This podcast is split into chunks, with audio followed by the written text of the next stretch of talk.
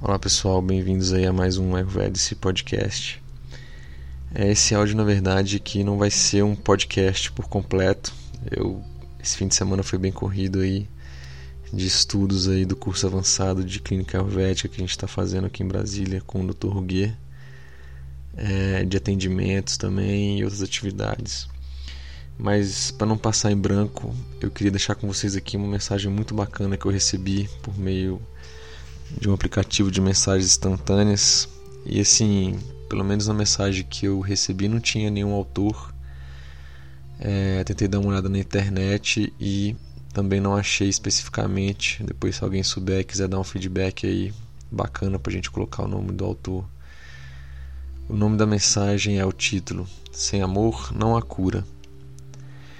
Você pode andar o mundo se preenchendo de técnicas, conhecer segredos de respiração, movimentos, alinhamentos no seio das quantas, magnetismo, fazer óleo sagra sagrado, florais potencializados, ter contato com gurus e mestres encarnados em experiências profundas. Mas se você não se esvaziar para ser somente amor diante de outra alma que te procura como parte de ajuda, de nada adiantou este caminho mental. Ele pode confundir muito mais do que supomos. Os fenômenos e experiências extraordinárias que fazemos é importante para o ego, não para a sua essência, se você não estiver no amor. Quando os passos dados é para o coração, você já começou a sua própria cura, que cura o mundo inteiro nesse meio tempo. É o amor que traz tudo o que você necessita materialmente numa dança que é fluida e natural. O desespero e aflição por lotar salas, consultórios, centros e comunidades holísticas só nos fazem chegar, só nos fazem enxergar que todos nós ainda precisamos da verdadeira cura. O amor não se sustenta em ansiedade e aflição, não cabem no mesmo lugar.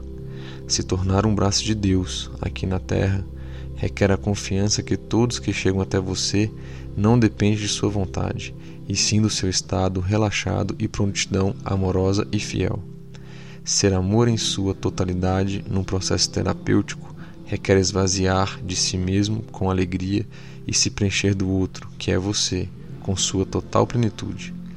Que a sua melhor ferramenta seja o amor que você guarda no seu peito, aliado às técnicas que você se afinou. Desperte, curador, com amor.